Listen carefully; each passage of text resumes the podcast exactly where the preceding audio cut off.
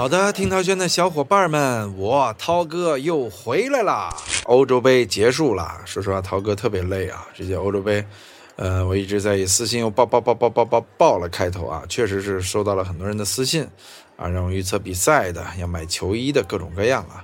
我也遭遇了欧洲杯，应该是我职业生涯历史上的第一次大型的网络暴力啊，有大量的攻击我的人，因为我们的 C 罗球衣啊，呃，卖爆了。呃，一个欧洲杯卖了将近六百件吧，因为我们跟 C 罗完成了一个大签约，涛哥的公司在今年五月份的时候签下了 C 罗，作为这个世纪最伟大的球星，我们是目前和他合作的唯一中国企业，在签名球衣这件事上啊，因为也是售卖太好了，导致大量的人呢就觉得怎么可能呢，给我冠以了各种。造谣的骂名啊，说我是什么书法家，说都是我签的。我要真有这本事，那我干嘛只卖这一点啊？我弄个一万件不好吗？啊，所以说，哎，没办法。遭受了网络暴力之后呢，确实我也深深的感觉到，呃，做公众人物的难啊。他们其实，呃，人肉了我的很多个人资料啊，发布到网上。我现在经常能接到骚扰电话，而且经常接到一些谩骂。不光私信，还有电话的、短信的、微信的都有。嗯，我也感觉到了，真的，你想做好一件事情太难了。中国的互联网环境并没有那么好啊，真正的有辨识度、有独立见解和意识的人蛮少的。而且啊，你不能去跟他们有任何的争斗和对抗，因为你打不过人数众多的互联网键盘侠们。但是呢？你也还得扛，你也得在这个世界里不断的去证明自己，这是我这个欧洲杯的真实体验啊。呃，说实话啊，这届欧洲杯挺难忘的，挺难忘的。我个人经历了非常非常特别的一届欧洲杯，还好，听涛轩的小伙伴们还算是纯净啊。呃，非常开心又回来了，同时也感谢七多组合啊，七多组合，哎呦，把听涛轩弄的是比原来好听多了啊！这我听着我就不想回来了，我就听他们说挺好的，那有人爱有人不爱啊，但咱们有起码的尊重啊，对吧？真是七多一出声，那就是一台相声啊，而且男女搭配干活不累啊，什么时候给我也搭配女搭档好不好？算了。苦啊！我估计象征啊，也不会想着好事儿，好吧？我们今天就给大家来复盘一下美洲杯和欧洲杯吧。哎，今年也是巧了啊，欧洲杯和美洲杯同一年举办，而且这个决赛啊，七月十一号早上啊，美洲杯结束啊，梅老板捧杯，十二号凌晨，其实就是十一号晚上，欧洲杯哎结束，意大利夺冠，涛哥的意大利，意大利，意大利，爱豆的赞。我是意大利球迷啊，我所以对意大利夺冠，哎呦，非常非常的开心啊！尽管说实话，意大利中没有队员有机会拿到金球奖啊，我觉得是这样的。但是意大利能够夺冠，这已经是极其让人开心和欣慰的事情了。盼了冠军，盼了那好多年，从2006年夺冠，我们已经多少年了？十五年。没有夺得任何冠军了，所以特别特别的开心。当当当当！首先我们来说美洲杯冠军吧。美洲杯冠军不容易，尤其是梅西，啊，这是梅西职业生涯的首座成人国家队的冠军奖杯。我们知道之前奥运会金牌他拿过啊，呃，零八年这个奥运会的时候决赛打尼日利亚也是凭借迪玛利亚的唯一进球一比零战胜对手。你看这次同样也是迪玛利亚。哎呦，真的是迪玛利亚呀，才是梅西最好的伙伴啊！呃，长达十六年为国家队征战的时间，他先后四次闯进最后的冠亚军决赛啊，其中最接近的是一四年的世界杯啊，败于德国，拿了亚军。要不然梅西真的就是球王了啊！说实话，梅西真的是不容易。他拿美洲杯的那天，我们所有人啊都开心的要命。你看，我就看着梅西从一个少年成长为一个青年，最后成长为一个现在的中年，三十多岁，肩上扛了很重的担子，呃，眼神中的忧虑也越来越多了。说实话，太不容易了，真的为梅西感到高兴啊！这欧洲杯和美洲杯啊，其实蛮不同的。欧洲杯呢，由于相对固定，所以基本上是每四年一届。今年要不是因为疫情啊，肯定还是稳妥的啊。二零二零准时开赛，结果这个疫情推迟了一年，也创造了历史上少有的啊推迟一年进行的欧洲杯，啊，欧洲杯的规律性还是很强的。但是说实话，美洲杯这一百多年历史，变动实在是太多了，一会儿一年举办一届，两年举办一届。后来黑梅西的人说嘛，说美洲杯就是为阿根廷夺冠而举办的杯，这太黑了，根本不是这么回事儿。美洲杯啊，因为不断的希望，振兴它，让它变得更强，呃，包括拉动呃美洲的足球经济，才有了这样频繁进行的一个情况啊，并不是说啊美洲杯就不正规。其实美洲杯说实话也非常好看。我记得我当年看美洲杯最开心的是一九九五年。那时候的美洲杯赛真的是太好看了。当时巴西队的前锋不是罗马里奥，是图里奥，因为巴西好像带了一个巴西二队啊来参加比赛。但是阿根廷呢，却有这个巴蒂斯图塔、巴尔博这样的国家队的超级巨星啊。结果最后的决赛取胜的啊是乌拉圭队，啊，当时的球星是弗朗西斯科利，啊，那届美洲杯真的是蛮好看的。后来美洲杯的影响力啊就在不断的下降。啊其实中国队也有一次差点是参加了美洲杯，当时美洲由于队少嘛，由这个非美洲国家出一支球队来进行，比如日本队参加过美洲杯，咱中国队真就差一点就参加了美洲杯啊。后来呢，也不知道为什么足协临时变卦，后来就没参加成。我怀疑是怕输得太难看，因为确实不在一个水平线上嘛，确实容易输得特别特别的惨。好吧，我们继续来聊美洲杯和欧洲杯。说实话，提到美洲杯和欧洲杯，就不得不说这样两个人物，一个是阿根廷的梅西，还有一个是葡萄牙的 C 罗。其实梅西和 C 罗在这届杯赛上的表现呢，都非常的出色。梅西毫无疑问啊，带领球队夺冠了，而且距离金球奖是非常之近了，几乎今年的金球奖是唾手可得，只要他不取消，啊，基本上就拿到了。但是 C 罗呢，说实话。是拿了欧洲杯的金靴，这是个不容易的荣誉啊！因为你只打了小组赛三场，再加上一场淘汰赛，结果就拿了金靴，这进球效率是非常之高的。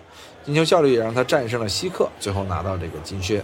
对于 C 罗来说呢，也是非常了不起的一个成就。你看 C 罗、梅西各自在各自大陆上散发着不可思议的能量啊！尤其是梅西，梅西之前有人说这个梅西的宿命啊，就是国家队拿不了冠军。因为确实那么多次进决赛，那么多次得老二，而且说实话成绩啊，呃和阵容啊都优于对手，但结果啊历史战绩不作数了，这个阵容强大也不作数了，就偏偏要输掉，不管对手是谁，这好像真的成了一个宿命。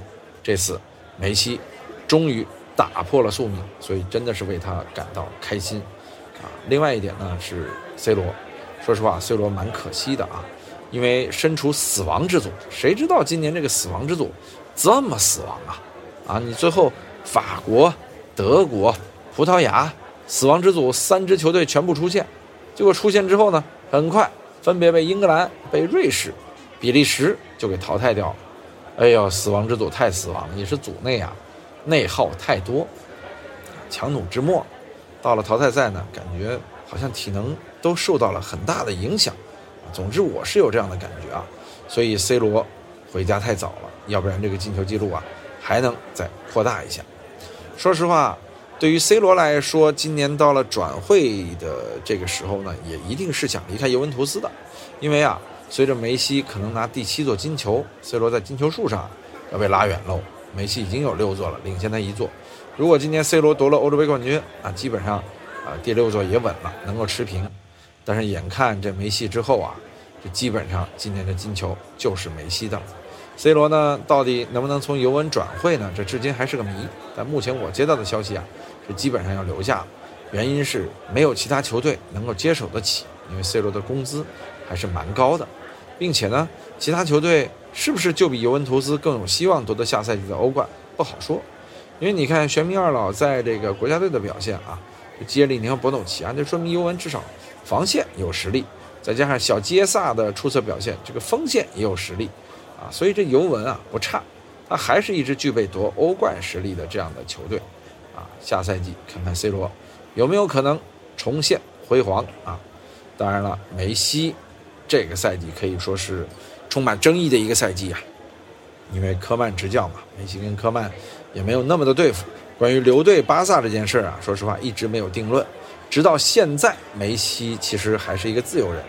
但根据我拿到的消息呢，这个梅西确实已经是基本留队了，百分之九十九点九是留队了。啊，为什么呢？有人说巴萨没钱，怎么让梅西留队啊？因为现在西甲联盟啊，在态度上是反对这个梅西留队的，应该是西甲联赛委员会啊反对梅西留队的。为什么呢？就是因为，嗯，梅西之前的东家巴塞罗那啊，也是现在的东家啊，说实话，在欧超联赛这件事上啊，是大大让西甲联赛委员会，包括西班牙足协伤心的啊。这份伤心呢。让他们觉得我必须得惩罚你，怎么惩罚？就是给你设这个财政公平，啊，让你梅西签不了，啊，但是呢，一方面他们又明白，这真让你签不了之后啊，西甲联赛就完蛋了，梅西就白走了，啊，所以现在呢，他们也是在判断啊，到底该怎么缓和。但据说跟拉波尔塔谈的也差不多了，那梅西呢，这是一方面，另外一方面就巴萨拿什么钱来真正买他呢？说实话，是采用了做公司的方式啊，就是和梅西一起呃注册了几家公司，然后用美国资本来投资，梅西占股，拿股权啊换工资，这是一种合作方式。当然还有其他的模式，咱以后再讲啊。咱今儿主要还是讲美洲杯和欧洲杯啊，也就是说，今年对梅西来说实在是太风雨飘摇、太特殊的一年了。所以说，呃，能够拿到一个美洲杯的冠军，简直就是。感觉是上天，都有点觉着梅西不容易啊！这次终于把幸运女神眷顾在了阿根廷的头上。为什么说幸运女神呢？因为我觉得这届阿根廷其实从硬实力上来说不如决赛对手巴西啊。可能有人不同意，但我是这么认为的。三条线除了梅西这个点之外，其他都差那么点意思啊。当然，确实像马丁内斯啊、老塔罗这些球员，这这届表现的确实好，还有德保罗。啊，是新的发现，因为他们夺冠了，这反推这几个表现的好。你从之前历史上来看啊，那巴西还是要略强的啊。呃，但是没办法，今年啊，感觉天意就站在梅西这边，他注定要得球王。所以美洲杯现在两雄争霸的局面还是非常明朗的啊，甚至比以前要更加明朗了。这也是跟后续球员啊青黄不接有一定的关系。说实话，呃，阿巴西和阿根廷仍然是。呃，两家独大的南美洲的格局啊，这是我们说的美洲杯啊。我们再看欧洲杯，欧洲杯今年呢，说实话是乱象丛生。我们说了，死亡之组全死亡，这是欧洲杯的第一个故事啊。有人说这个德国因为老化了，死亡是没问题的。葡萄牙因为你出来之后遇到的是比利时，比利时也强啊，所以你离开也是正常的。可是这法国为什么输瑞士呢？法国呀。之前确实出现了一些内讧啊，呃，吉鲁啊和姆巴佩啊，针对这个一些言论呢，产生了非常大的冲突，甚至发布会上就直接点名了。这说实话，比以前法国的内讧还要明显，还要强烈啊！就冲这一点，法国走是必然的，不倒在瑞士面前，他也会倒在后面的球队面前。所以法国呀，这么强的一套阵容，可惜，可惜，太可惜。刚才我们说了，德国啊，德国确实世界冠军当年的班底都差不多了，只有穆勒啊、诺伊尔这些人还在，啊，剩下来的球员呢，说实话远不如当年的呃小猪啊、拉姆啊那么的有灵性。这支德国目前的下滑还是比较厉害的，啊，而且勒夫确实也不能再给德国带来什么新的东西了，所以这赛季之后，勒夫啊也就下课了。德国将迎来新的时代，啊，今年的欧洲杯就是对德国上个时代的一个总结吧。那基于葡萄牙呢，说实话是赶上了黄金一代，葡萄牙太可惜了，有 C 罗，有 B 费，有 B 席，菲利克斯，啊，这个太多好球员了，三条线真的是都特别好使，但就是这些球员啊，他捏合不到一块去，他不像四年前，哎，葡萄牙虽然没有那么强，但是 C 罗是唯一核心。所有人就跟着 C 罗拼，那反而形成了一种强凝聚力。这是五年前了，现在应该说是五年前了。五年前，葡萄牙给人的状态。但是今年呢，由于各个点球星都强了，大家都有各自的想法，所以我个人觉得他们在场上表现出来的，反而真没有那么一致和团结。我认为这是葡萄牙被淘汰的真正的原因，就是说实话，在场上还是没有以 C 罗或者以谁谁谁为核心，哪怕你以 B 费为核心或者 B 西为核心，但是这个 B 费干脆没有什么上场的机会啊，都是替补出场。所以说从这一点来说呀，呃，今年的葡萄牙不如四年前的凝聚力那么强啊，输也是正常现象啊。今年的比利时呢，说实话把葡萄牙淘汰之后，在下面的比赛里呢不够强劲，因为你跟意大利比吧，比利时不弱，直面实力这么强了，只要你采取相对正确的打法，我觉得还是能赢意大利。结果呢，那天比利时完全被意大利给压制住了。说实话，现在整体足球这种体系化的表现是真的太强了。这届的意大利曼奇尼又增加了这种身后球传球的这种绝活，就让。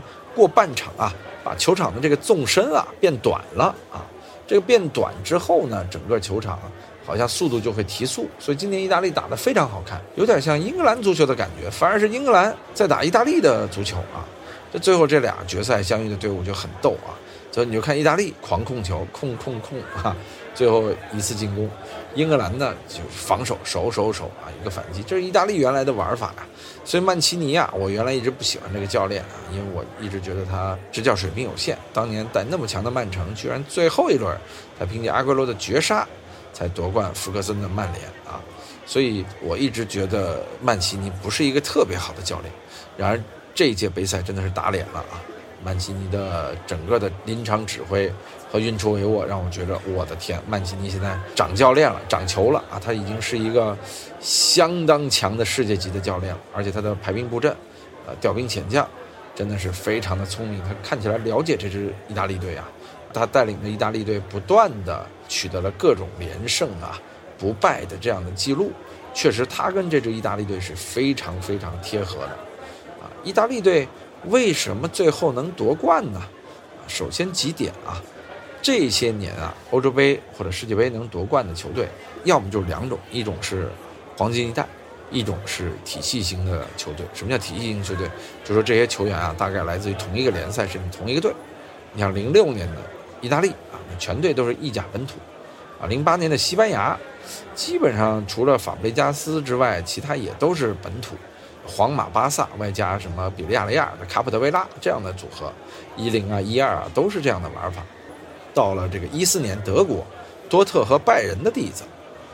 有人说这一六年不对呀，一六年你葡萄牙谁的底子啊？皇马的底子吗？其实一六年是这样啊，一六年由于葡萄牙相对是 C 罗唯一核心的这种玩法，所以它相对来说统一，战术也统一，思想也统一，就是以 C 罗为核心往前拼。虽说队员们不完全来自于同一个联赛、同一支球队，但是目标是一致的，所以他很容易捏合起来。啊，就这种只有一个大腕的球队啊，他不出事儿，反而这大腕受伤了之后，决赛受伤了之后，一波队友为他拼啊，大家的那种凝聚力是极强极强的啊。这是一六年，其实还是一支体系化的球队。比如说一八年就例外了，对，这就是我说的。还有一种夺冠方式叫黄金一代，啊，就你这波球员都太强了，远超对手。其实法国一八年夺冠啊，就是这个道理，就他实力太强了，他有没有内讧，他肯定也存在这问题。那个时候德尚的管理还强，因为你毕竟这些人还没拿世界冠军嘛，对吧？德尚更衣室骂一骂还有用，下半场让大家都给姆巴佩传球有用。你看现在说还有用吗？一旦这些队员夺了冠啊，心高气傲，主教练也不是事儿了啊。所以说德尚的下一步管理是非常非常之困难的，因为法国球员啊确实懒散啊。这次呢法国队回家，完全因为他们大意啊，真的是大意。你怎么能在对？瑞士的比赛里让人进这么多球呢，而且几次将比分扳平，我觉得这个说实话是法国队完全在防守端大意而造成的，慢慢吞吞控控控，你明明实力比别人强，最后还偏要打点球大战，结果把姆巴佩给卖了，啊，所以法国今年真的是死于自负啊，来那么强的一支球队太可惜了，啊，就是体系再强。他架不住黄金一代团结，黄金一代一旦团结，这是无敌的。但你稍有不团结，体系强的球队一定是无敌的。这就是足球比赛里的此消彼长，也是足球比赛特别好看的一点。因为各支球队其实技战术特点都不一样，技术体能和临场指挥能力的这种硬实力的分布啊，也都各不一样。所以足球比赛的因素太综合了，不是你有一个梅西你就能场场取胜的。那其实就是这个原理。今年啊，其实我本来一直在说英格兰会夺冠嘛，因为说实话，今年是英超年，你看。呃，两支英超球队又相遇在了欧冠决赛里边。以往啊，两支德甲球队相遇在欧冠决赛里边，你看第二年德国拿了这个世界杯，就说明黄金一代来了。这英格兰也是啊，这么好的一堆球员，刚刚啊，切尔西还在这个英超内战里边拿了这个欧冠冠军。就英格兰足球，这就是他的巅峰年，他就应该进决赛，啊，他也应该最后夺冠。我觉得英格兰不夺冠确实有点惨啊！你想，家门口啊。这这这心理压力太大，这多郁闷！这很多球员他必须得心理干预才能走出来啊。你比如说罚丢点球那仨，啊，其实我本来认为啊，这支球队是实力上要强于意大利的，但是说实话，比赛的场面是完全反过来的，这是没想到的。所以我觉得意大利赢啊，也是在情理之中，因为他们确实在控制层面上做的比英格兰要更好，这是他赢得比赛的关键。当然，说实话，英格兰最后也有机会，但是我觉得英格兰自己是放弃了。其实下半场后半段，包括加时赛，英格兰打得不错，他但凡进攻再努力一些，也就抢出来一个球了。所以最后呢，也是恨铁不成钢啊。现在想想，这毕竟是在你家门口啊，就这种比赛最后没拿下来，这难怪英格兰球迷最后暴躁如雷啊！大家看英格兰球迷从欧洲杯走出来之后那种恐怖的气氛，这是一种多么压抑的、可怕的。难过的瞬间啊，这是本届欧洲杯的黑镜头之一啊。我们反过来再说这个冠军意大利，呃，体系化的球员都来自于意甲，也有其他联赛的，其中切尔西还有比如若日尼奥啊。但是呢，就是这波球员打出了非常整体化的足球，啊，用一个完全统一的面貌出现在每一场比赛当中，最后夺得了欧洲杯的冠军。就点球的时候，你已经看得出来。意大利已经是信心十足了，而且英格兰在点球这块从来就不占优势。索斯盖特这个排兵布阵也多少有点问题啊，就让十九岁的小孩去罚第五个呀，他的压力太大。其实他完成的不错，那脚射门打的已经质量很高了，但是没办法，唐纳鲁马太仙了，真就把这球给判断下来了。所以说呀，索斯盖特就这个命啊！一九九六年欧洲杯，索斯盖特就是在面对德国队的比赛当中，半决赛。罚丢点球被淘汰，后来这个全英都一整天都在播放他罚丢点球这个画面。索斯盖特那会儿一定是找心理干预的，啊，必须得接受心理治疗，啊，全英公敌呀又成了。谁能想到很多年后啊，他成了这个球队的主教练呢？结果这次又没有能够帮助球队夺得欧洲杯的冠军。说实话，离这个创造历史啊，又仅仅差了一步，非常非常的遗憾啊。如果说英格兰要在最后时间稍微努力一些，这一切也许是逆转的。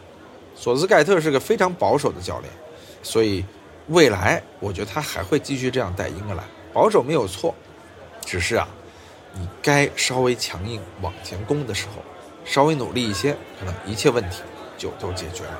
当然，咱们站着说话不腰疼啊。意大利打的确实也够好。意大利整个决赛啊是有条不紊、张弛有度，就是冠军相确实是体现在意大利的每一次拿球当中的。其实，在过程中我就觉得意大利这个球基本上是稳了啊，因为强队风范，对方是在靠拼、靠抢、靠冲击力，而意大利是在靠控。我觉得这一点就是挺了不起的。而且意大利的小杰萨，我刚才说了，我特别喜欢，我很看好他未来成为球王啊。所以，从此来说呢，我个人觉得意大利夺冠确实不意外，它的故事性啊和戏剧性啊，还有内网对他的这个态度啊，都是说明意大利最后是要夺冠的球队啊。其实今年还有一支球队没有夺冠，我挺遗憾的，就是丹麦。我们都知道，这个埃里克森在开赛不久就出现了倒地昏迷啊，这个心脏猝停的这样的一个场面。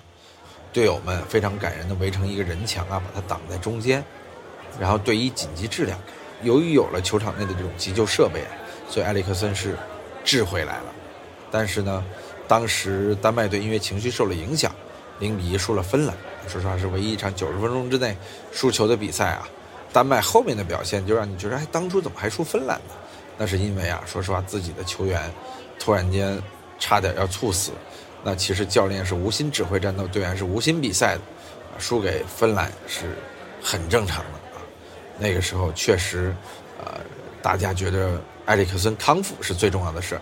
后来呢，欧洲杯赛场上就出现了非常感人的一幕。你看，一旦到了这个对丹麦的比赛开始前，对方总要把自己球队的球衣印上埃里克森的名字，有的签名，有的没签啊。